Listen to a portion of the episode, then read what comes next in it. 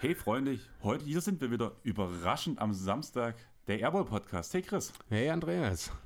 Samstags, wie fühlt sich das für dich an? Als wäre es die zweite Aufnahme heute. Die noch gar nicht erschienen ist? Die, genau, die, die noch nicht existente zweite Aufnahme, die eigentlich die erste Aufnahme ist, aber als zweites droppt. Wie nennen wir das nun? Vielleicht kann das, das irgendjemand verraten. Foto 3. Was? EEU, Airball Alternative Universe. Ist es das? Ist es ja nicht, es ist ja eine Preview. Ja, es ist, Es ist, schon, eine Preview. es ist halt ein Special. Ja, und wie sehr hast du mich für das Special? Unheimlich. Also du kannst dir wirklich nicht vorstellen, wie sehr. Also für euch, was haben wir vor? Wir bringen trotzdem, also für euch morgen kommt die reguläre Folge. Das wird unsere Award-Show werden, wo wir alle Awards samt All-NBA-Teams, All-Rookie-Teams und All-Defensive-Teams durchnehmen, bewerten, bequatschen und einen Senf dazugeben und den einen oder anderen Hot-Take rausknallen. Die Folge ist schon aufgenommen und wird morgen von Chris abgemischt. Aber die, die ihr jetzt gerade hört, die ist sozusagen fast live. Und wir wollen ein, eine kurze Preview für diese ganzen Play-In-Spiele, die uns das mal bevorstehen, machen. Und fangen eigentlich damit an, indem wir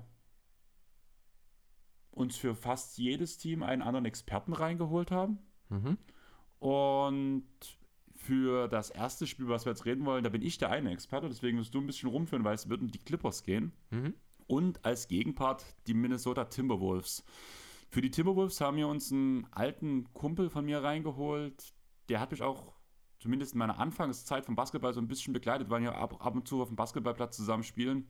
Max, wie geht's dir? Jo, grüßt euch. Mir geht's super. Und euch?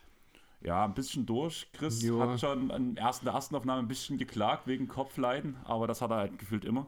Ja, ne, ist ein bisschen Klingeln im Ohr, ist nicht ganz so gut. Auch jetzt mit den Kopfhörern. Ich bin sehr gespannt, ob ich das problemlos durchkriege, aber momentan geht's noch. Also alles im grünen Bereich. Ja, Max, meine Frage an dich wäre, die meisten werden sich denken, wenn du als Experte bei den Timberwolves da bist, dass du auch ziemlicher Fan bist. Du, also, jetzt ohne despektierlich zu klingen, du gehst mir ja gefühlt ein Jahr lang schon auf den Sack, dass du gern mal in einem Timberwolves-Pod bei uns dabei sein möchtest. Aber Chris ist halt einfach kein Timberwolves-Fan, deswegen ist das heute schon so eine Ausnahme, dass wir halt heute mal zumindest die Hälfte der Zeit über die Minnesota Timberwolves sprechen. Aber erzähl doch mal, wie bist du zum Basketball gekommen? Wie bist du zu den Timberwolves gekommen? Und hast du Lieblingsspieler, Lieblingsteams außerhalb der Wolves und so weiter und so fort? Jo, also zum Basketball gekommen. Ähm, ich bin ja wie du, Uli, Kind der 90er. Da äh, hat man so sehr schnell von Basketball mitbekommen und Anfang der 2000er habe ich dann äh, mich dann angefangen für die NBA zu interessieren. Mit war mit meinem Onkel sehr oft Basketball spielen und er hatte dann NBA Live 2004 für die PlayStation 2 und da hat man dann die Teams so richtig kennengelernt und ähm, ja, also zu der Zeit war großer Dirk Nowitzki-Hype und äh, das haben wir natürlich alle gefeiert und ich bin dann recht schnell ähm, neben Sympathien noch für Boston äh, Minnesota-Fan geworden. Da war das damals sehr einfach auf der Blaze äh, mit Viereck einfach Kevin Garnett in die Mitte und dann Dank. Äh, das hat irgendwann so süchtig gemacht und ich mag Wölfe als Tiere. Ich finde die super interessant. Und ähm, ist vielleicht nicht die attraktivste Gegend in den USA, aber ich finde das irgendwie sympathisch, dass die da oben äh, im kalten Minnesota sind und äh, ja, ihr Ding durchziehen und immer so ein bisschen die Underdogs sind. Das fand ich schon immer ziemlich cool. Und ja, dann begann die Zeit, die Leidenszeit. Ähm, ich habe selber aktiv eigentlich nur zwei Playoff-Runs mitbekommen den äh, 2004, den legendären, und den weniger legendären mit Jimmy Butler 2017, 18. Würde ich jetzt auch nicht unbedingt als One bezeichnen. Ja, War eher so ein Playoff-Stand. wohl wahr. naja, und jetzt aktuell Lieblingsspieler bei den Wolves, äh, Towns schon seit er gepickt wurde. Äh, auch eine überragende Saison, meiner Meinung nach der beste Big Man dieser Saison. Ähm, Edwards, Ant-Man, ein unfassbar starkes Sophomore hier. Ich bin da total beeindruckt. Ähm, Russell hat so seine Schwankungen, aber ähm, ja, auch noch so Lieblingsspieler für mich, die Big Three. Und einer, der mir auch immer sehr imponiert, ist äh, Jaden McDaniels. Der war letztes Jahr auch Rookie und ist so ein bisschen einer unserer Überraschungsspieler. Genau, und andere Sympathien neben Minnesota habe ich schon erwähnt. Äh, Dallas aufgrund von der Nowitzki Legacy. Boston fand ich immer ganz cool. Äh, habe auch was übrig für Portland. So finde ich ganz interessant. Oh, es gibt doch noch Hoffnung für dich. Also du hast dich eigentlich schon doppelt unbeliebt gemacht, ja, indem du Boston wirklich, und Minnesota ey. aufgezählt hast, wo ich Chris vor uns erzählt habe, dass du Schalke-Fan bist, da ist ihm halb das Gesicht eingeschlafen. Das ist so ungefähr die schlimmste Kombi, die du für Chris Glauber aufs Parkett bringen kannst. Ja, man könnte es aber auch den Standort die Standardperson in deinem Freundeskreis nennen. Ich, habe ich so viele Schalke-Fans in meinem Also zumindest, wenn wir Leute hier haben, das sind ja doch meistens so eher Leute aus deinem Freundeskreis, die haben meistens sind irgendwie entweder Schalke-Fan oder Boston-Fan oder Timberwolves-Fan. Hm. Also so richtig qualitativ hochwertige Franchises unterstützt dein Freundeskreis nie. Boston? Schönes Beispiel dafür, ja. Ah, es hat auch nachgelassen im Laufe der Jahre. Also so Paul Pierce, das hat mich sehr, sehr fasziniert, diese Zeit. Und der 2008er Titel, das fand ich super. Aber so im Laufe der Jahre wurde Boston dann auch immer etwas grauer für mich in der Wahrnehmung. Ähm, ich würde sagen, wir fangen einfach mal direkt an. Und ich ja. würde mal, also wir haben eine kleine Agenda, die wird sich durch alle Play-In ähm, durchziehen. Das geht immer mit einem kurzen Recency Cap los. Danach so, wer die Vorteile, äh, wo liegen die Stärken, Schwächen der Teams, wie lässt sich auf die Matchups das anwenden, wer sind die jeweiligen X-Faktoren im Team, eine Prognose, wer gewinnt und wie würden etwaige Spiele um Platz 8 aussehen. Bei den Clippers kann man eigentlich sagen, die Saison wurde durch zwei Sachen geprägt. Die eine Sache war, das Verletzungspech. Kawhi hat halt eigentlich die ganze, oder Kawhi hat die ganze Saison verpasst. Paul George hat 50 Spiele verpasst. Marcus Morris 27. Batum und Norman Powell hatten jeweils 22 Spiele verpasst. Hartenstein, Coffee und Kennard jeweils mehr als 10 Spiele. Die zweite Sache ist, man gibt niemals auf. Man hatte insgesamt viermal oder vier Rückstände mit jeweils 25 Punkten hat man aufgeholt. Die insgesamte Liga hat drei Stück aufgeholt in der ganzen, im ganzen Jahr. Also die Comeback Clippers sind real, muss man ganz ehrlich sagen. Aber warum macht man das? Wie kommt das? Man muss ehrlich sagen, die Clippers machen es eher mit der Masse. Man hat acht Spieler im Kader, die mit über zehn Punkten oder mehr scoren von denen, die noch da sind. James Ennis hat in seinem ähm, 10-Tages-Stint auch 10,2 Punkte aufgelegt, aber der wurde halt im Endeffekt nicht verlängert. Und danach hast du immer noch so Spieler wie Coffey, wie Batum, wie Hartenstein, wie BJ Boston, die immer mal 20 plus gehen können, aber es halt nicht im Schnitt machen. Du hast allgemein sowieso bloß zwei Spieler in der ganzen Saison gehabt, die über 20 Punkte im Schnitt gemacht haben. Das sind Paul in seinen vier Spielen und halt Paul George. Aber das liegt halt auch, muss man ganz ehrlich sagen, an angepassten Rotationen. Du hast Spiele, in denen Robert Covington fünf Minuten auf dem Feld steht und dann wieder welche, wo er die 30 Minuten komplett durchgeht, weil Tai Lu halt wirklich Matchup-Hunting betreibt. Der sagt halt, wir brauchen dich in, dieser, in diesem bestimmten Stint, in diesem bestimmten Matchup. Deswegen bekommt in einem Spiel Coffee wahrscheinlich 30 Minuten, während er in einem anderen Spiel gar nicht spielt.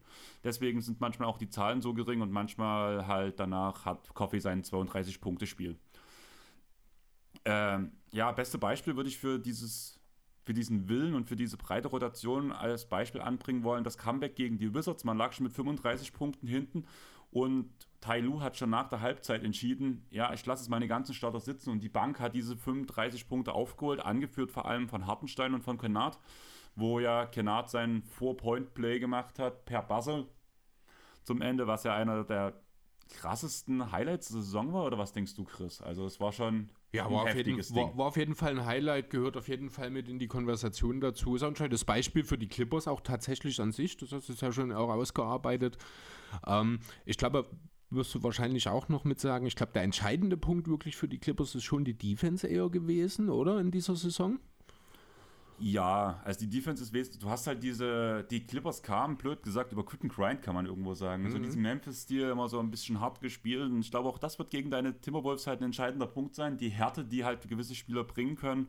Was passiert jetzt noch vor der Saison? Wie gesagt, wir nehmen am Samstag auf, am 9.4. Die Clippers haben noch zwei Spiele zu gehen. Momentan steht man bei 40-40. Ich denke auch mit 41-41 wird es danach in die Play-Ins gehen. Auf Platz 8 ja, PG und Paul kamen ein bisschen unerwartet zurück, kann man ja sagen. Und dafür aber mit einem Krachen jeweils. Ja. Ähm, wie groß stehen die Chancen auf Kawhi? Was denkt ihr? Hm, keine Ahnung, schwer zu sagen. Es ist, äh, wir haben es jetzt schon ein paar Mal auch in den letzten Wochen gesagt, einen echt, echten Wasserstand zu Kawhi gibt es nicht. Angeblich ist er mittendrin im Wurftraining wohl schon und eventuell auch schon darüber hinaus. Also die Chancen oder Hoffnungen für einen Playoff-Auftritt sind wohl noch nicht ganz vom Tisch. Wie viel Wahrheit dort aber wirklich dahinter steckt, das weißt du am Ende wahrscheinlich besser als irgendjemand anderes hier gerade. Äh, ich weiß nicht, wie siehst du das, Max? Naja, an der Stelle erstmal großes Beileid an alle, die Kawaii im Fantasy gepickt haben. ähm, das, ja, nee, ist schwierig. Also, ich finde das auch sehr schwer einzuschätzen, auch so von außen. Ähm, also, wäre schon gut, wenn er zumindest in den Playoffs irgendwie da Play-ins, meine ich, was dazugeben kann, weil sonst sehe ich schwarz für die Clippers, ehrlich gesagt. Ja, da werden wir, glaube ich, unterschiedliche Meinungen haben. Ich glaube, ich, ich glaub, da bist du sehr exklusiv sogar mit der Meinung. Ja. Aber dafür, darüber reden wir ja später. Ich würde sagen, ich überlasse dir erstmal das Wort. Erstmal bloß noch ganz kurz für unsere Hörer. Du, man hat es ja schon einmal rausgehört. Du wirst mich ja wahrscheinlich eher Uli nennen, weil du aus meinem alten Freundeskreis bist. Also bloß, dass die Leute sich nicht wundern, das ist mein Spitzname aus Kindheitstagen. Die meisten nenne ich mittlerweile Andreas, aber das Uli ist bei den Alten geblieben und ist eigentlich auch ganz schön, weil das ist, sind dann halt wirklich so die alten Freunde, die mich so kennen, noch von früher. Und deswegen will ich das auch beibehalten. Aber ja, wie sah die Saison der Timberwolves aus, Max? Nun ja, also äh, Anthony Edwards hat ein Career High hingelegt im letzten Sieg gegen die Spurs. Das äh, war, kam genau zum richtigen Zeitpunkt. Davor gab es eine Niederlage gegen Washington und da hatte ich vorher schon das Gefühl, das könnte sehr, sehr hässlich werden. Und dann ist es so gekommen, damit auch die rechnerische Chance auf die direkten Playoffs, ja, eigentlich, wenn überhaupt, nur noch theoretisch möglich. Ich glaube, jetzt gar nicht mehr. Und man hat Siege gebraucht, am Ende fast alles gewonnen. Aber äh, Washington war dann wohl eine Nummer zu groß. Leider. Die Wizards, ja, das ist immer das Erste, worüber ich denke, woran ich denke, wenn ich an die Wizards denke. Die sind eine Nummer zu groß. die haben immerhin Porzingis. Die sind wirklich jetzt zu groß, der genau. Normal. Was hast du denn vor der Saison so von den, Wiz äh, von den Wizards, sage ich jetzt schon, äh, von den Wolves erwartet, Max? Mit welcher Erwarten, Erwartung bist du reingegangen und wie verhält sich das in dem Verhältnis dazu, wo es jetzt am Ende ausgegangen ist? Bist du zufrieden? Bist du glücklich? Hast du mehr erwartet? Wie ist das so? Wie hast du die Saison der Timberwolves erlebt? Ich bin absolut zufrieden. Also, ähm, das ist im Prinzip mehr, als ich überhaupt erwartet habe. Ich habe schon gesagt, jetzt muss es einen Schritt nach vorne gehen. Platz 10 oder 9, Play-ins. Das war so der Anspruch. Es gab ja vor der Saison erst ein paar Tage bevor dem ersten Spiel äh, haben sich ja die Owner quasi verabschiedet und äh, Rosas wurde entlassen, äh, der General Manager. Und ähm, ja, es klang wieder nach Unruhe, es sah wieder so aus, es wird eine neue Chaos-Saison und es fing dann auch an wie jede Saison. Also die ersten Spiele wurden gewonnen, dann gab es sehr unnötige Niederlagen gegen Orlando zum Beispiel. Ähm, aber dann ist was anders gewesen als die letzten Jahre, weil man hat gemerkt, die Mannschaft, die hat sich gesteigert, hat sich punktuell verbessert. Also ich sehe bei fast jedem Spieler ein Improvement. Ähm, und dann gab es eine sehr, sehr angenehme Winning Streak. Äh, zeitweise waren wir, glaube aus 15 Spielen bei 13 zu 2 zwischendurch oder 12 zu 3. Ähm, da haben wir unter anderem Golden State besiegt. Das hat schon absolut Bock gemacht, muss ich sagen. Ähm, Edwards, ich kann es nur wiederholen, ist sein zweites Jahr. Der spielt überragend. Towns mit einer seiner besten Saisons. Und das Wichtige ist die Defense. Die war vorher unsere riesengroße Schwäche am Anfang der Saison, aber war die Defense äh, unsere große Stärke und Minnesota zeitweise sogar das beste Defense-Team. Und da merkt man, dass da auf jeden Fall was passiert ist, dass da was gemacht wurde. Und ja, in, letzte, in der letzten Saison gab es ja schon den Trainerwechsel, der sich absolut ausgezahlt hat. Ähm, also ich habe Bock auf die Playoffs. Das ist eine tolle Saison und ich gehe fest davon aus eigentlich, dass Minnesota die Play-ins schaffen wird, weil die haben gerade den richtigen Drive, die richtige Psychologie. Townsend Edwards sind in guter Form. Russell schwankt manchmal, das muss man zugeben, aber an den guten Tagen ist das auch ein Unterschiedsspieler. Naja, und wir haben auch unsere Lücken gefüllt äh, mit Vanderbilt, Wendo, übelst gut. Und äh, die Bank, absolutes Upgrade im Vergleich zu den letzten Jahren, was da jetzt sitzt mit Beasley und Beverly und ein Nas Reed ist auch sehr unterschätzt, meiner Meinung nach. Ähm, ich bin absolut zufrieden. Top-Saison. Ja, genau. Also ich denke, insgesamt kann man schon davon reden, dass die Timberwolves ein bisschen erfolgreicher waren, als es ihnen viele zugetraut haben vor der Saison. Dass es jetzt am Ende tatsächlich zu Platz 7 ist es ja geworden am Ende, oder wird es am Ende werden. Die Saison ist ja noch nicht ganz vorbei, aber der Platz ist, ich glaube, safe, weil. Safe. Ja, genau, 81 Spieler, ja, zwei hinter Denver. Genau, dass sie dann am Ende als bestes Play-in-Team sozusagen äh, sogar in diese Play-ins gehen, das habe ich selber auch nicht unbedingt erwartet. Ich glaube auch ihr nicht unbedingt, oder? Ja, ich hatte ja, hat sie ja auf Platz, glaube 9 oder sowas gehabt und musste dich dann gut reden, weil du es auf Platz 13 hattest, weil Timberwolves war ich immer ein bisschen weiter vorne als du. War ich wirklich so weit unten? Du hattest auf jeden Fall. Also ich habe nicht viel von ihnen erwartet, das stimmt, das ist richtig. In die Play-ins habe ich sie nicht gesehen, aber ja gut, Platz 13, das können am Ende auch sein, bloß knapp an den Play-ins vorbei, weil es ist ja doch lange auch bis äh, 12, 13 eng gewesen, bis vor kurzem noch. Ähm, ja, schauen wir mal ein bisschen direkt in die Teams rein. Da würde ich jetzt direkt erstmal mit der Frage anfangen.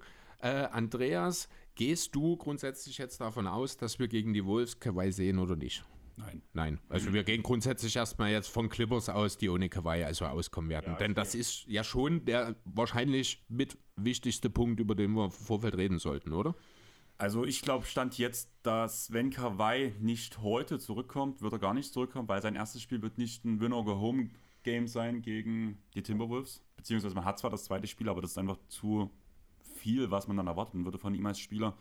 Und auch direkt in der ersten Serie gegen, sei es nun Memphis, wenn man weiterkommen würde, also das direkte erste Spiel gewinnen würde oder danach halt sonst gegen die Suns, man kann nicht einen verletzten Spieler, der so lange gespielt hat, direkt in die Playoffs oder in Winnoger Home-Spiele reinwerfen. Deswegen glaube ich nicht, dass Kawhi noch zurückkommen würde.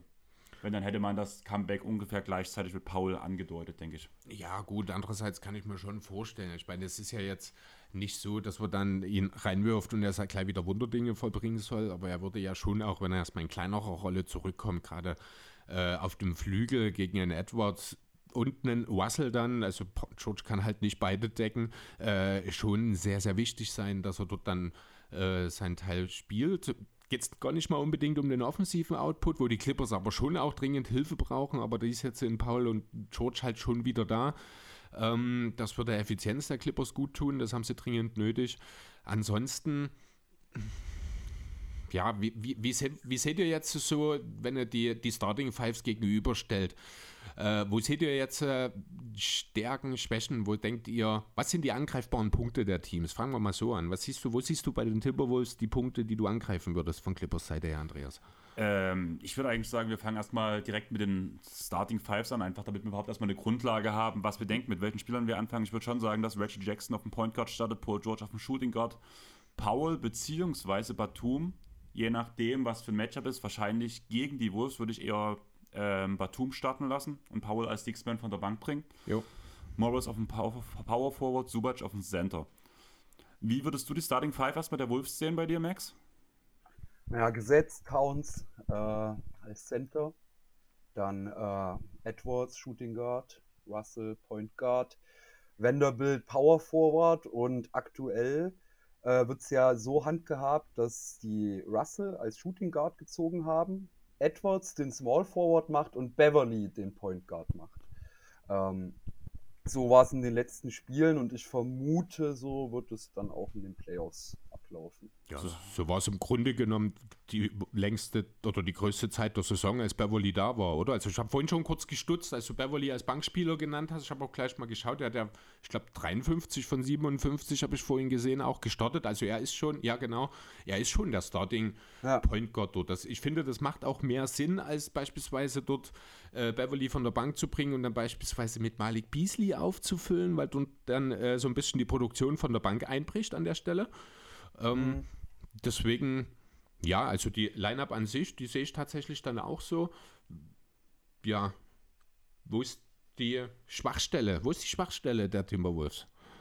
Ähm, rein defensiv gesehen muss ich sagen, ist glaube die Clippers, also die Schwachstelle der Timberwolves ist für mich wirklich die Defense-Art, die sie spielen. Sie spielen diese aggressive Hedge-Defense. Man hat am Anfang der Saison, musste man sich darauf einstellen, das ist ähnlich wie mit den New York Knicks letzte Saison.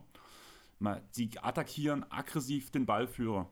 Wenn man das so spielt, ist das einzige Mittel, was man dagegen anbringen kann, weil auch schnell gedoppelt werden kann, schnelle Pässe, eine gute Ballstaffette. Und kein Team mit so vielen Rollenspielern in der Liga ist da so gut drin wie die Clippers. Deswegen auch eher ein Batum von einem Paul, weil es ein schlauer, intelligenter Passer ist. Morris kann das spielen, gerade auch wenn man auf dem Bankline abguckt, wo danach ein Hartenstein eingesetzt wird. Du kannst halt wirklich fünf überdurchschnittliche Pässe auf der Position haben und dazu hast du einfach das abnormale Dreier-Shooting wo du danach immer wieder den Korb attackieren kannst und danach den Ball wieder raus zur Dreilinie kickst. Du hast wieder einen, ähm, hast mit Luke Kennard den besten Schützen der Liga momentan wieder im Kader ich sehe halt wirklich, dass man diese Hedge-Defense über diese guten Ballstaffetten der Clippers komplett aushebeln kann. Wobei die Dreier an sich für die Clippers sind ja insgesamt sehr gut gefallen in dieser Saison, aber nicht so häufig genutzt wurden. Also insgesamt die Dreier, wenn er doch ähm, wird sich natürlich ein Stück weit wieder verschieben, wenn dann George und Paul regelmäßig spielen. Dann kommen genau. natürlich auch mehr Dreier wieder rein. Das ist ein entscheidender Punkt. Aber das ist auch das, was mir aufgefallen ist. Ähm, tatsächlich, äh, der Wurf von draußen, da haben die Timberwolves auch Probleme in der Defense. Ähm, das ist so ein Punkt, wo man ran muss. Auf der anderen Seite äh, sehe ich die Clippers nicht so stark darin, den Weg zur Zone zu finden, beispielsweise. Ähm, wohingegen gerade dort mit einem erstarkten Vanderbilt auch durchaus ein solider Rim Protector dahinter ist und man ja theoretisch auch in einem Edwards im, oder einem Cat, die in einem Play-In-Spiel vielleicht auch nochmal eine andere Intention oder Intensität mit reinbringen, ja auch theoretisch mobil genug wären, äh, um da entsprechend auch dafür zu sorgen, dass da diese ganzen Ballstaffetten, diese Rotation, die du gerade angesprochen hast, unter Umständen ja im Keim schon erdrückt werden könnten. Ähm, sehe ich im Endeffekt gar nicht so sehr. Ich sehe Vanderbilt wirklich als großes Problem. Also wir wollen jetzt nicht zu weit vorgreifen, aber er ist zumindest Thema in unserem Awardspot geworden. Ja, das stimmt. Und von daher der macht mir ein bisschen Angst, aber im Endeffekt hat man halt genug Leute, um das zu äh, um die Rotation zu knacken, um danach halt auch einfach genug abgezockte Leute zu finden, muss man ganz ehrlich sagen. Also ich finde halt einfach, ja, die Clippers sind im Großen und Ganzen wesentlich Playoff-erfahrener. Man hat viele, also man hat einfach viel mehr, soll es nicht böse klingen, aber Spieler mit Basketball viel auf dem Feld. Und danach hast du halt diese Heißsporne wie Reggie oder sowas oder auch Marcus Morris, die gerade Cat zusetzen können, bin ich der Meinung. Weil sie halt einfach ein bisschen Assi spielen. Wobei ich mir gerade bei ähm, Reggie Jackson da doch so meine Zweifel habe, denn das sieht immer sehr schön aus, was er macht, aber wirklich effizient ist er nicht, ne? Reggie ist einer der ineffizientesten ja. Spieler der Liga, muss man ganz ehrlich sagen, aber das habe ich auch, ich weiß nicht, habt ihr zufällig den Tweet gesehen, den ich abgesetzt habe zum Token the GamePod? Nee. Da wurde Reggie Jackson ganz schön gehatet, muss ich sagen. Okay. Aber es wurde komplett der Kontext rausgelassen, dass ein Paul George, ein Kawhi Leonard, ein Dwight Powell und alle, äh, Dwight und Norman Powell fehlen, wo ich halt gesagt habe, Reggie muss aber so spielen. Und ja, er macht es nicht gut, aber was man halt wirklich sieht, egal in welcher Possession Reggie attackiert, er wird immer von mindestens einem Verteidiger verteidigt. Und das öffnet die Räume, dass danach irgendwo nach Ballstaffetten ein Luke Kennard, ein Niklas Batum, ein, ein Rocco freisteht, weil er immer attackiert wird, weil du musst einen Reggie Jackson verteidigen. Der nimmt dann gerne mal einen dummen Wurf, aber trotzdem öffnet das die Räume für die anderen. ja, ja 99er D-Rating spricht nicht dafür. Äh, O-Rating meinst du? Äh, O-Rating, ja. Ja, das stimmt. Aber das ist ja das Problem, dass die Clippers ohnehin, äh, ja, dass wir den Clippers ohnehin von Beginn der Saison an, an zugesprochen haben, dass eben dieses Thema Ballhandling, Playmaking nach Reggie Jackson immer noch sehr dünn ist. Ähm, das wird noch so eine Sache sein, wo die Clippers vermutlich dann im nächsten Sommer auch rangehen. Da sind wir dann auch schon an dem Punkt.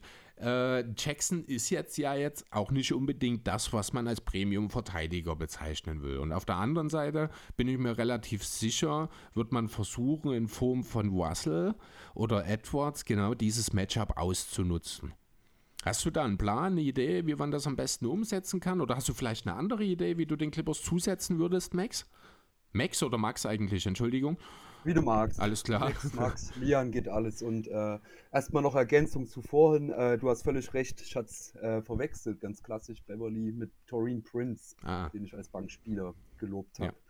Ja. Ähm, und zusetzen, jetzt in der Situation speziell nicht. Ähm, was ich glaube, was ein psychologischer Vorteil ist, ist ganz wichtig, dass das letzte Spiel gewonnen wurde gegen die Clippers, weil davor die äh, Sie äh, Siegesserie der Clippers gegen uns waren, glaube ich, sechs Siege oder so. Ähm, und ich glaube, hätte man das auch noch verloren und würde jetzt in den Play-ins aufeinandertreffen, wäre das nicht gut. So aber kann man da zumindest von sich sagen, wir haben sie schon mal besiegt. Ähm, stark bei Minnesota sind die Dreier, gute Dreierschützen auf der Bank. Ähm, auch einen guten Dreierwert in der Liga. Ähm, deswegen Shooting. Ich würde versuchen, mit Shooting dagegen zu gehen. Ähm, Towns fängt die zweiten Bälle. Das hat zumindest diese Saison immer recht gut geklappt. Ähm, ich mache mir große Sorgen um die Fouls. Äh, da ist Minnesota anfällig und äh, gerade wenn äh, Andreas Uli das schon äh, erwähnt hat, dass die Clippers eine ja, höheren Basketball-Erfahrung haben, mehr weiter oben schon geschnuppert haben, das könnte entscheidend sein. Da muss Minnesota sich was einfallen lassen. Ja, du hast jetzt das Thema Shooting angesprochen. Ähm, das ist natürlich ein wichtiges Mittel, weil das für die Timberwolves in der Regular Season auch ein sehr äh, elementarer Bestandteil der Offense war. Gerade in diesem Matchup gegen die Clippers sehe ich da aber Probleme, muss ich ganz ehrlich sagen.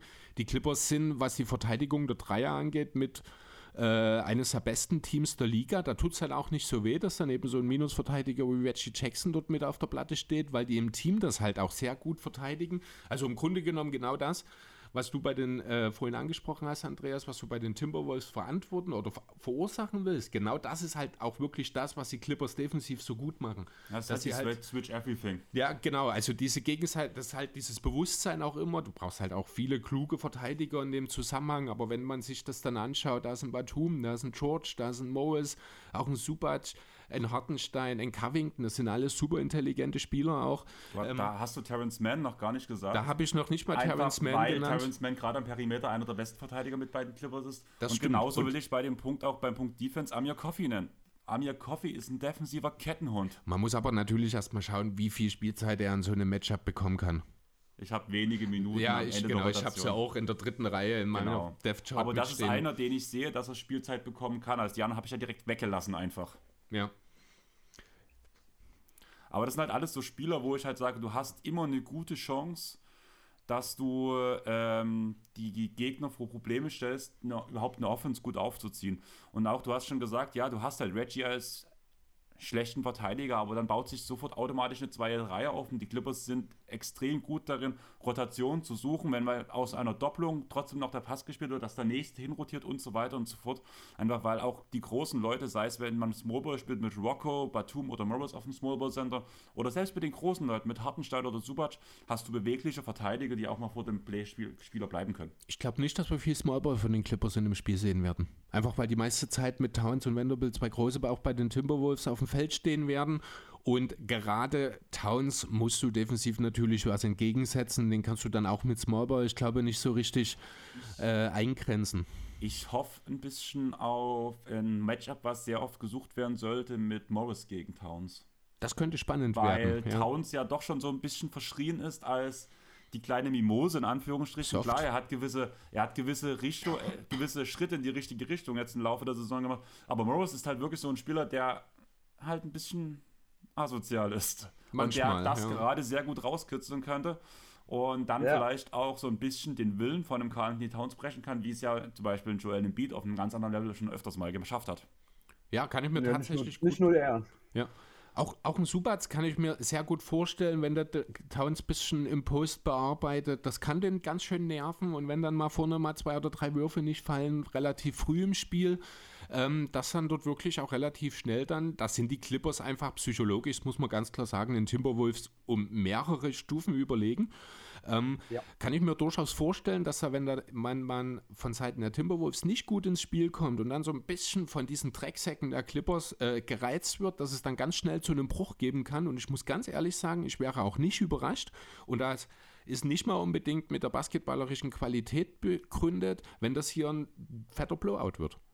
Nein, das glaube ich eigentlich hm. nicht. Ich denke. Also ich rechne nicht damit, aber es würde mich nicht überraschen, so. das will ich sagen. Ja, Max, sag mal was dazu. Äh, ja, also Blowout denke ich nicht. Äh, und ich sehe uns auch immer noch vorne. Ähm, also. Da musst du aber auch noch ein paar Argumente liefern jetzt, Max. Naja, Kawhi fehlt, ist das Argument. Minnesota ist äh, jünger overall und hungriger. Ähm, da ist mehr Drive nach vorne. Und, oh, äh, Max, oh, ich habe vor, uns, ich hab vor, hab vor uns ein ganz großes Argument gebracht, dass die Clippers das Team sind, was von den meisten 25 Punkte Rückständen zurückgekommen ist. Also sie nennen mir ein Team, was hungriger ist als die Clippers. Ja, auch unabhängig davon. Die Clippers sind äh, nach der letzten Saison, die nicht zufriedenstellend gelaufen ist, jetzt im zweiten Do-or-Die-Jahr gefühlt irgendwie. Die Clippers müssen jetzt langsam auch anfangen zu liefern, weil die Stars werden eben auch nicht jünger. Äh, dieses Titelfenster für LA kann unter Umständen in zwei, drei Jahren geschlossen sein. Und ja, die werden schon alles daran setzen, eben diese Erwartungen, die man in dieses Team hat, auch zu erfüllen. Und ja, Andreas, du hast das mit den Comebacks schon angesprochen. Das ist ja jetzt auch kein Regular Season Phänomen, das haben wir auch schon im vergangenen Playoff-Serien regelmäßig gesehen. Und das dann gegen ein Team, das, ähm, ja, ich nehme jetzt mal Patrick Beverly raus, wahrscheinlich insgesamt noch keine 50 Playoff-Spiele gemacht hat. Wahrscheinlich keine 30. Na, Wenn ich mir hat, Prince, Prince hat ein, hat ein paar. Dilo hat, ich glaube, eine Serie gespielt. Aber zumindest noch nicht viel Erfahrung mitbringt. Sagen wir es einfach mal so. Gegen die ganzen erfahrenen Recken, um ein Batum, um ein Moes, ähm, auch die nicht so erfahrenen wie ein Subatz und Nardenstein, den würde ich mental auch äh, jederzeit, würde ich, den, würde ich die über die Spieler der Timberwolves stellen.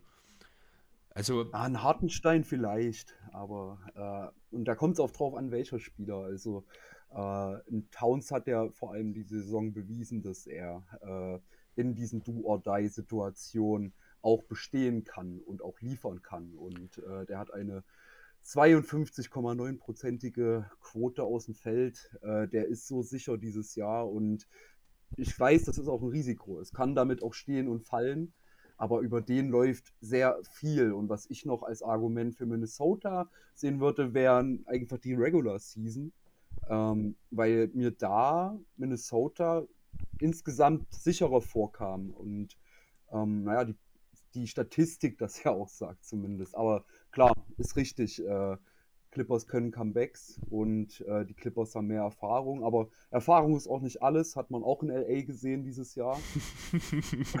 und naja, äh, ich denke, dass da so einfach, wie schon gesagt, mehr, mehr Leidenschaft ist, mehr dieser unbedingte Wille. Das ist meine Sicht. Ja, aber das sind halt, das sind halt Soft Skills. Die kann, das, das sind halt Sachen, die man halt sieht auf dem Feld da kann ich halt auch sagen, das ist das beste Beispiel, was Chris vor uns gesagt hat. Ähm, Reggie Jackson sieht aus wie der beste Spieler auf dem Feld. Und wenn man halt danach mal die Zahlen reinguckt, hat er ein 99er Overrating und wirft in Klatsch nicht gut. Ähnlich zum Beispiel wie Anthony Edwards. Da habe ich auch mal reingeguckt, der wirft in Klatsch 30 also in, in Crunch Time tut Anthony Edwards 30% aus dem Feld werfen.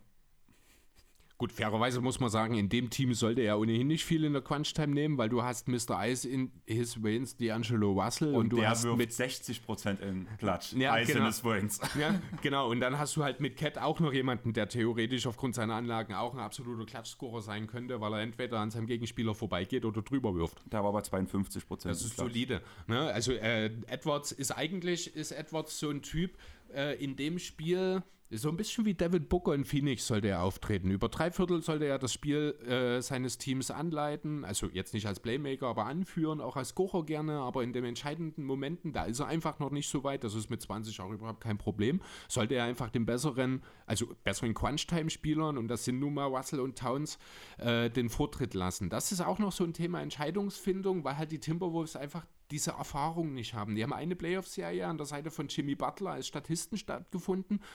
Ähm, da hat hm, keiner wirklich geliefert. Das ist ja inzwischen ein weitaus anderes Team, also als das äh, damals mit Jimmy Butler. Aber es ähm, ist halt trotzdem nicht erfahrener. Das, das nicht, aber, aber die, ähm, das nehme ich nicht mehr als Maßstab, wer da gespielt hat. Äh, also wenn ich mir jetzt unser Roster angucke, muss ich gucken. Also Towns natürlich hat er schon gespielt. Ähm, du hast schon recht. Aber sonst ne? Okogi. Okogi, aber sonst. Klar, ist natürlich ein anderes Team, was halt auch viel damit zu tun hat, dass der Großteil der Spieler, die in diesem Kader gerade sind, halt in den letzten zwei, drei Jahren per Draft dazugekommen sind, mehr oder weniger. Genau.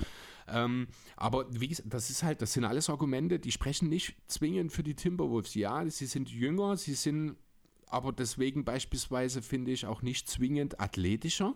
Also in der Spitze vielleicht, weil mit einem äh, Cat und einem Edwards kann ich glaube keiner bei den Clippers mithalten, aber auch in der Breite wird es ganz, mhm. ganz schnell, finde ich, dünn. Auch wenn du dann nach der Starting Five die Bank, du hast Beasley noch als Sixth Man für die Timberwolves, du hast noch McDaniels. so ein bisschen mit Abstrichen jemanden wie McDaniels, ja, das mag sein, aber wenn ich dann schaue, welche Optionen, welche Waffen die Clippers auf der Bank haben, das geht los schon damit, dass wir uns überlegen, ob überhaupt Batum oder Morris starten wird. Noch ja. Batum, nee, oder, Batum Powell oder Powell starten wird, genau. Dann du kannst hast du Morris in die Diskussion mit reinnehmen, mit aber, Morris oder Rocco. Ja, genau, dann hast du, genau, Robert Covington theoretisch, Luke Kennard, Terrence Mann, Isaiah Hartenstein, äh, irgendeiner, ja, nee, und dann eben Powell wahrscheinlich, ne? Das ist, das ist eine, eine zweite Fünf. Wenn die einen brauchbaren Point Guard hat, könnte die auch um die Play-ins selber mitspielen, wenn ich ehrlich sein soll. Was ich und halt davon sind geiles Line-Up finde, ist, ich habe als eventuelles Line-Up hier dastehen, zumindest von phasenweise, und ich schätze, phasenweise bringen kann, mit dem ich halt denke, dass man die Timberwolves echt in Bedrängnis bringt, ist ein Line-Up aus George, Batum, Mann, Kennard und Paul. Du hast über oder du hast super schnell Passer. Alle könnten Dreier werfen, hochprozentig mit knapp 40 Prozent, beziehungsweise mit Kennard 45 Prozent, der auch diese Saison halt diese, ähm, auf, 10, äh, auf 100 Possessions 10,7 Dreier knallt. Funktioniert halt nur, wenn der Dreier auch wirklich fällt, weil ansonsten wirst du von äh, den Timberwolves auf der anderen Seite wahrscheinlich überpowered.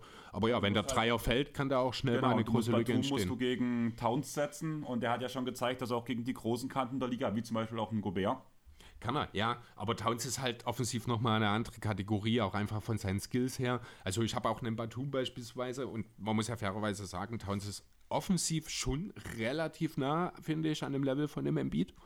Ähm, Towns ist auch der klar beste Spieler in der ganzen Serie, muss man ganz sagen, ehrlich sagen. Was aber auch viel damit zu tun hat, dass eben George gerade aus einer Verletzung genau. zurückkommt, genau. sonst könnte man darüber auch diskutieren, finde ich.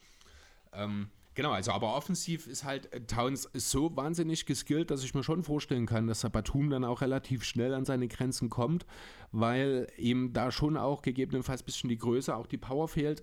Ich finde, von den ganzen kleineren Spielern kann Towns halt auch jeden durch die Zone schieben. Ja. Ne, das klappt mit einem Moos nicht, das klappt mit einem Zubatz nicht. Bei einem Hartenstein bin ich mir nicht sicher. Schafft er. Wahrscheinlich, oder? Also Schiebt Towns kann ihn schieben. Ja, genau. Ich würde eher einen Rocco dort noch dagegen setzen. Ja, aber Rocco ist halt auch jetzt nicht unbedingt mit so viel Masse gesegnet, das ist auch schwierig. Aber im Endeffekt, ich sehe diese kleine Line-Up trotzdem schwierig, weil wenn dort die Würfe nicht fallen, dann kannst du halt ganz schnell in ein Loch fallen, weil dort dann die Offense der Timberwolves eigentlich gegen die kleine Line-Up klar überlegen sein müsste. Aber das ist immer eine Frage, wie das in der Theorie und Praxis aussieht, ist natürlich immer grundunterschiedlich. Wen würdet ihr denn von den Teams jetzt so als X-Faktor ausmachen? An wem hängt es denn? Wer ist der entscheidende Mann, der über Sieg oder Niederlage entscheidet? Max, ich würde dir das Wort geben. Cat. Okay. Und mit Abstrichen vielleicht noch Anthony Edwards. Ähm, Russell sage ich ganz bewusst nicht. Der ist auch auf Game Time Decision. Äh, Armstring. Ist er zumindest gelistet bei ESPN und NBA. Äh, deswegen mal sehen. Aber deswegen geht das über Cat oder Ant-Man. Also ich habe als X-Faktor ganz klar darstellen den Gesundheitsstatus von einem Dwight Powell und von einem Paul George. Norman Powell? Äh, Norman Powell.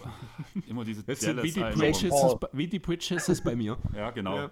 ja, auf jeden Fall. Ähm, der Gesundheitsstatus, sag mal, wenn es mir 80% sind, sehe ich das ohne Probleme nach Hause fahren. Also klar, es ist halt ein Spiel. In einem Spiel kann alles passieren, muss man ganz ehrlich sagen. Ja. Aber eigentlich sollte es damit keine Probleme geben. Wenn diese 80% nicht da sind, würde ich als X-Faktor eigentlich, muss ich sagen, wirklich Terrence Mann nehmen. Einfach weil er für mich der Spieler ist, der Edwards stoppen muss, wenn Paul George nicht auf, seinen Max, auf seine maximale Leistung kommt. Ich, Defense, weil er der Einzige ist, der agil genug ist, um Edwards was entgegenzusetzen. Okay, also ich habe tatsächlich eher einen Markus Mo. Nee, Markus oder Mar nee, Markus, ne? Das ist Marcus, Marcus Morris gedacht, genau. Ähm, einfach auch aufgrund der defensiven Matchups. Einfach, ich kann mir durchaus vorstellen, dass Towns Zubats das eine oder andere Foul auch anhängt. Und äh, da ich eben, wie wir ja gerade schon festgestellt haben, wahrscheinlich nicht unbedingt davon ausgehe, dass Hartenstein sich so super gut gegen Towns äh, wehren kann, kann ich mir vorstellen, eben, dass dann Marcus Morris eine sehr entscheidende Rolle da in der Defensive zugutekommt und dort darauf viele Senderminuten spielen muss, falls es halt wirklich dazu kommt, dass Subats in Foul Trouble kommt, was ich mir vorstellen kann. Ähm, das wird entscheidend. Auf der anderen Seite sehe ich tatsächlich eher Edwards und zwar so ein bisschen auch mit der Begründung der Klatschsituation, was wir vorhin schon mal angesprochen haben. Er muss dann halt auch wirklich Entscheidungsfindung, das ist halt das, ich weiß nicht, wie viel man von einem 20-Jährigen dort wirklich erwarten darf, aber er muss halt, wenn er die Playoffs erreichen will, wirklich dann bereit sein, die richtige Entscheidung zu treffen und dann eben den ja, besseren Klatschspielern, wenn es so weit kommt, äh, den Ball überlassen. Und das kann unter Umständen auch nochmal zum Problem werden. Also du gehst davon aus, ja, dass äh, Edwards die Entscheidung treffen sollte, den Ball auch aus der Hand rauszugeben. Richtig, eher. darum okay, geht es mir. Also das, genau, die besseren Klatschplayer ja. diese Würfe nehmen zu lassen. Genau. Okay, ich dachte gerade, du willst sagen, er soll einen Klatsch spielen. Nee, und eben Moment, genau nicht. In dem Moment gucke ich wieder auf meine Liste, 38,2% ja. Affected Field Goal, 49,6% zu Shooting und ein O-Rating von 104. Ja, jetzt kann man natürlich gleichzeitig auch schauen, was ist die Assist-Quote oder die Assist-Percentage von dem Anthony Edwards. Die ist jetzt auch nicht super. Wahrscheinlich muss man wirklich irgendwie Mittel und Wege finden, indem man Anthony Edwards in solchen Situationen einfach auf Off-Ball wirklich gefährlich werden lässt. Habt ihr auf dem Schirm, wie er aus dem Spot-Up abschließt? Was, Edwards? Hm? Nein. Ist, also ich habe jetzt nicht so viel Minnesota gesehen, deswegen kann ich auch vom Eye-Test jetzt nicht wirklich das beurteilen hundertprozentig, aber gefühlt ist er schon eher jemand, der gerne aus dem Tripling abdrückt eher, als äh, den Ball aus dem Catch-and-Shoot zu nehmen.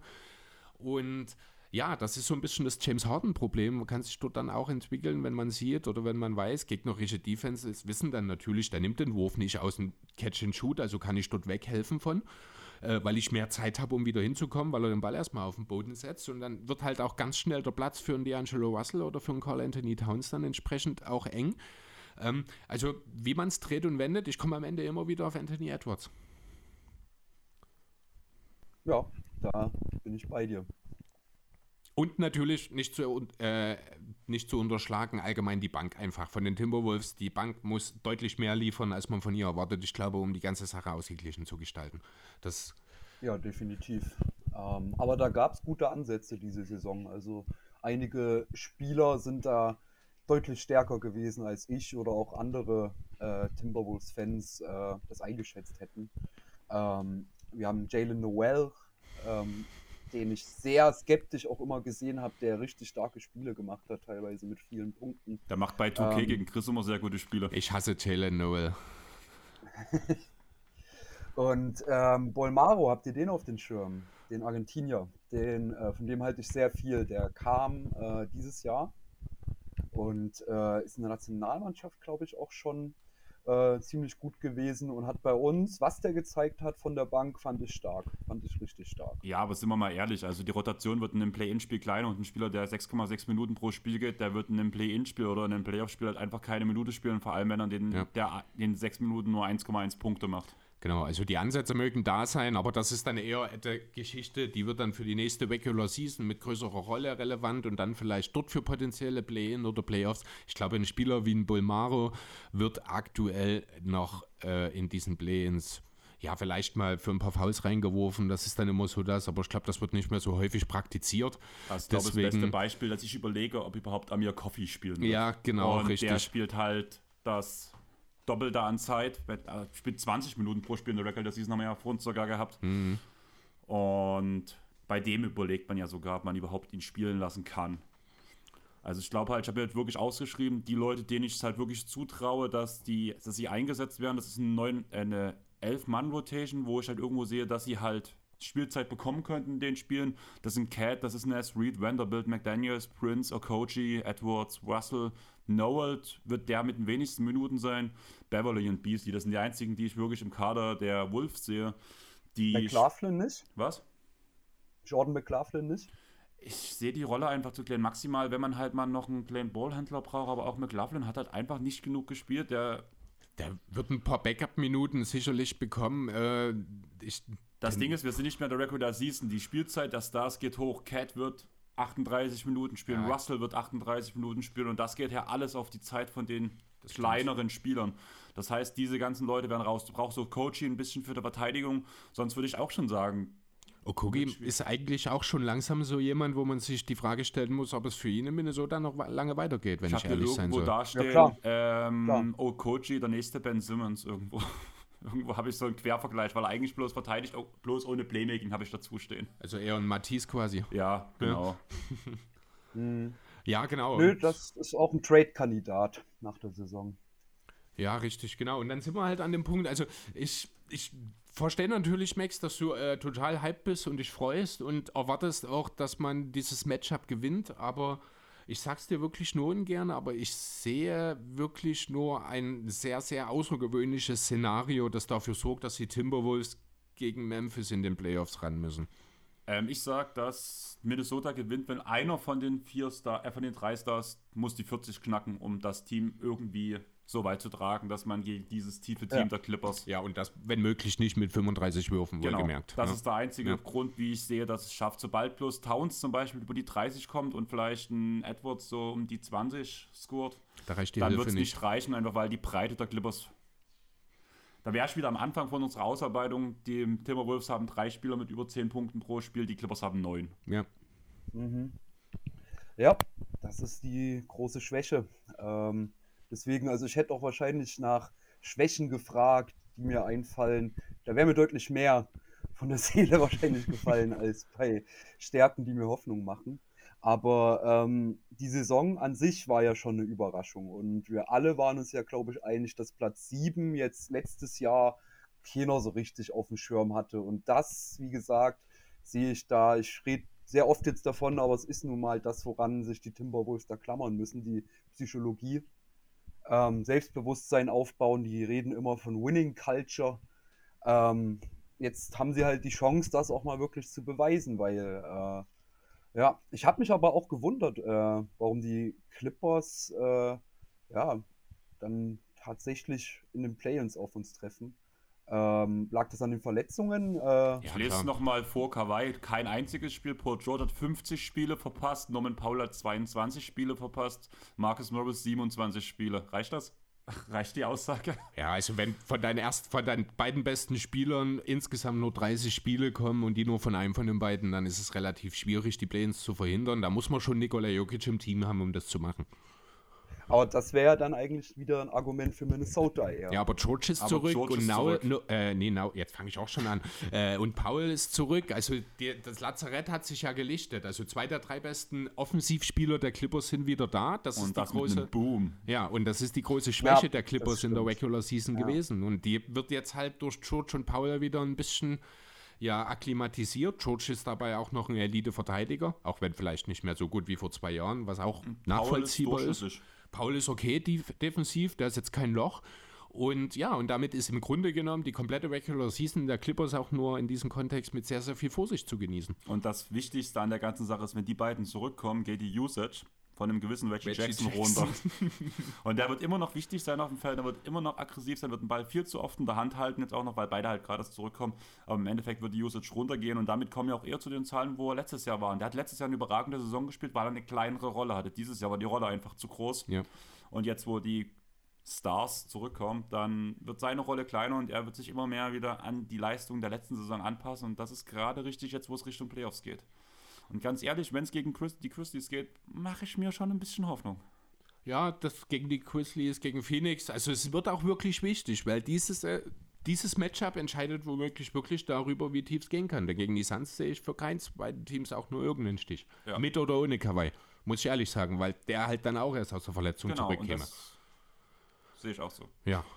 Ja, das ist aber ähnlich bei Minnesota. Also das, äh, ich weder gegen, also erst recht nicht gegen die Suns, gegen Memphis noch eher, aber ähm, das wäre dann auch eine Fünfer-Serie. Ja, gut, sind wir ehrlich. Also, selbst wenn die Timberwolves wirklich gegen die Clippers gewinnen oder in irgendeiner Form in die Playoffs kommen, eine, weiterkommen in Runde 1, ist, ich glaube, in jedem Matchup Klar. gegen jedes Team sehr, sehr unwahrscheinlich. Selbst wenn sie jetzt noch gegen was natürlich nicht mehr möglich ist gegen die Jazz oder gegen die Mavs, würde ich den Timberwolves auch keine Chancen einräumen. Das muss man schon sagen. Na, Jazz könnte Also Utah vielleicht. Ja, gerade Utah wegen der Jazz schlechten Perimeter-Defense, das stimmt. Das ist ein Team, das könnte den Timberwolves tatsächlich liegen. Genau, das wollte ich gerade sagen. Also eigentlich so die Jazz wären so das Traum-Matchup eigentlich. Ja.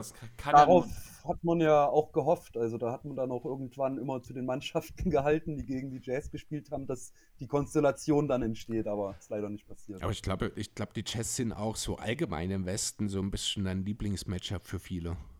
Ja, weil. Habe ich den Eindruck. Also halt zu Recht auch, muss man sagen. Die sind deutlich auch. abgebaut im Vergleich zum Vorjahr. Genau, und einfach auch, weil man halt auch merkt, dass du hatten es, glaube ich, im letzten Pod angesprochen, ähm, dass ja auch immer noch anscheinend die Chemie zwischen Gobert und Mitchell nicht stimmt, wenn deine zwei besten Stars sich schon nicht abkönnen.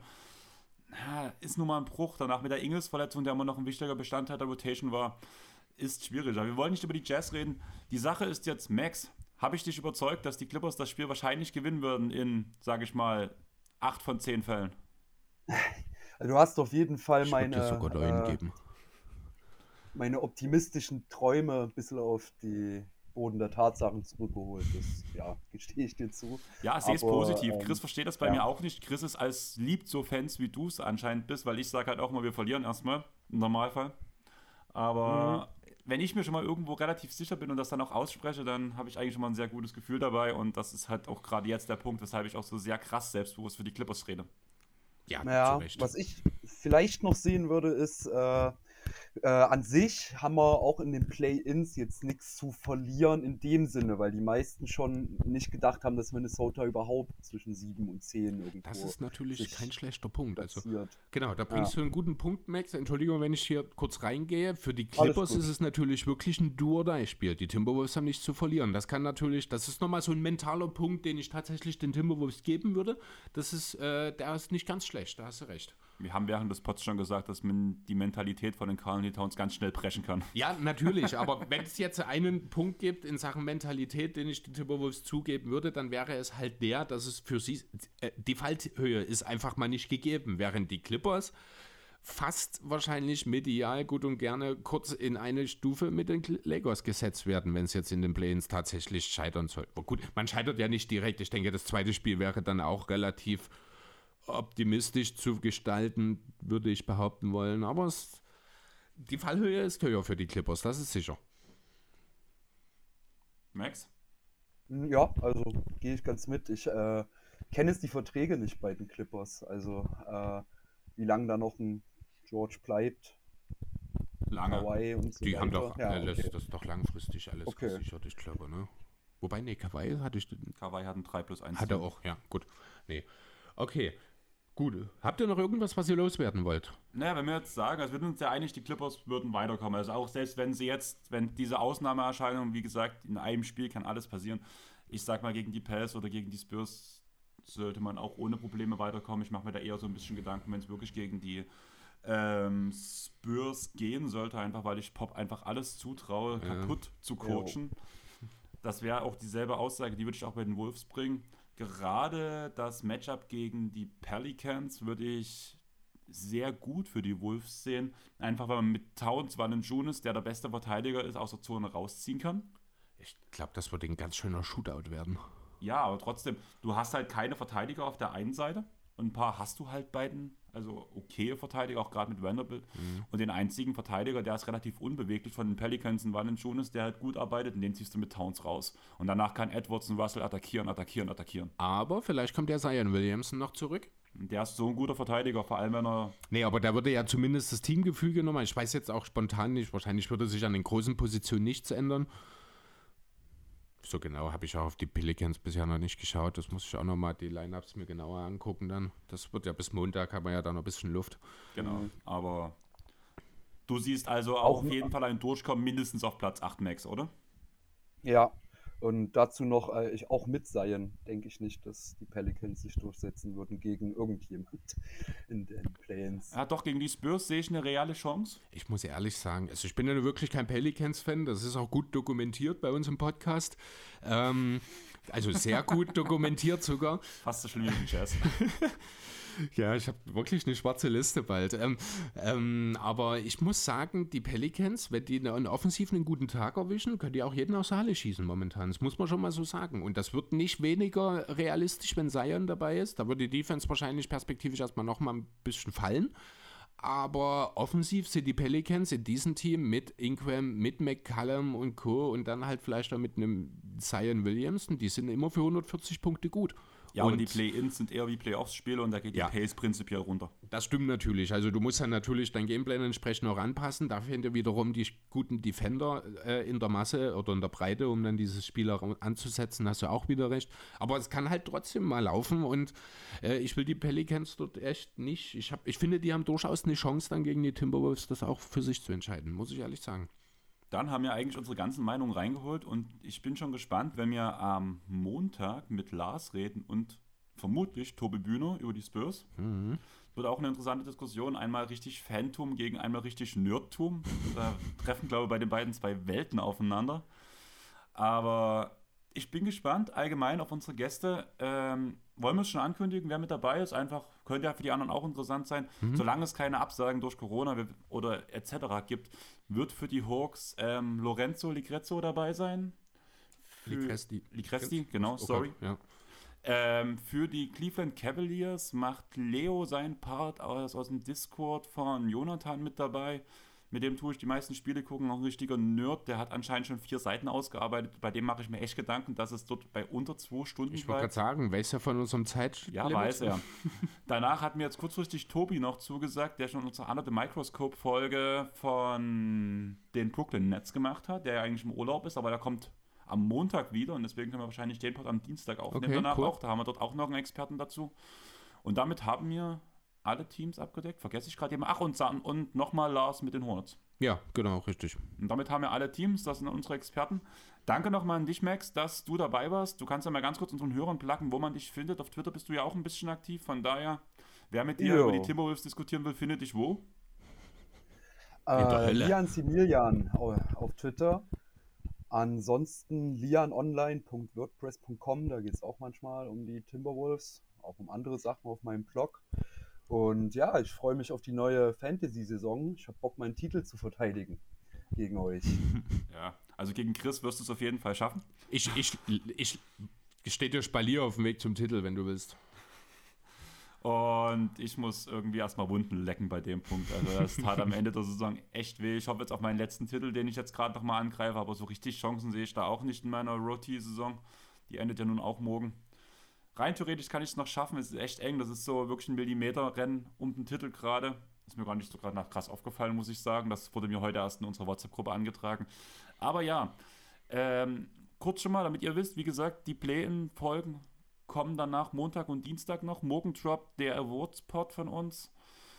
Und ja, wenn es euch gefallen hat, drückt auf Facebook, Twitter und Instagram einfach auf Folgen. Da bekommt ihr die neuesten Infos, manchmal auch Umfragen. Wenn wir einen Fragenpot rausholen, könnt ihr uns Fragen stellen, wo wir auf jede Frage das eigentlich immer eingegangen sind. Auch beim nächsten Fragenpot werden wir verkünden, wer die Tasse gewonnen hat. Ja, stimmt. Das haben wir nämlich auch noch nicht gemacht, ja. obwohl ich in meinem Kopf schon einen Gewinner habe. Da okay. muss ich bloß noch Chris überzeugen. Aber das werdet ihr dann erst in der Folge erfahren, beziehungsweise dementsprechend am Folgentitel. Sonst äh, folgt uns auf Spotify, ins, äh, äh, Apple Podcast und, und Deezer. um, um wieder Deezer zu Um mal wieder lang. Deezer zu sagen. Das haben wir lange nicht gesagt. Ja, stimmt. Und ja, auf Apple Podcast und Spotify könnt ihr uns auch bewerten. Wir würden uns riesig über fünf Sterne ähm, freuen. Im Apple Podcast könnt ihr auch Bewertungen schreiben. Die wird man natürlich dann auch per Shoutout hier auch raushauen.